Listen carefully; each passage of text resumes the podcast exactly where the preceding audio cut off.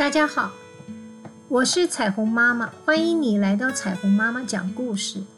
今天要和大家说一个孝顺的故事，叫黄庭坚洗便桶。在宋朝时，有一位官员叫黄庭坚，他虽然官阶已经很高，做了大官，可是只要有关母亲的事情，不管大小事。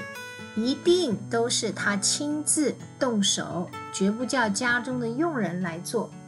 在古时候，并没有冲水马桶这种卫生设备，顶多是在房间内放个木质的便桶，每天使用后要拿到屋外清洗。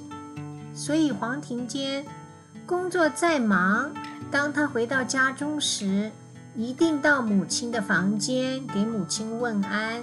陪母亲闲话家常，并且将木桶拿去，亲自动手洗干净，再将便桶放回母亲的房内。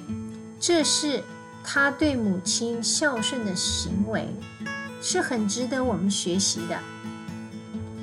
当我们在小的时候，我们不会处理大小便时，父母不也是亲手帮我们清洗吗？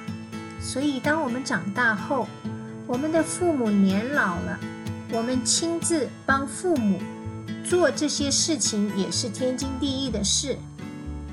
另外，早晚向父母问安、和他聊天，也是一种孝顺的表现哦。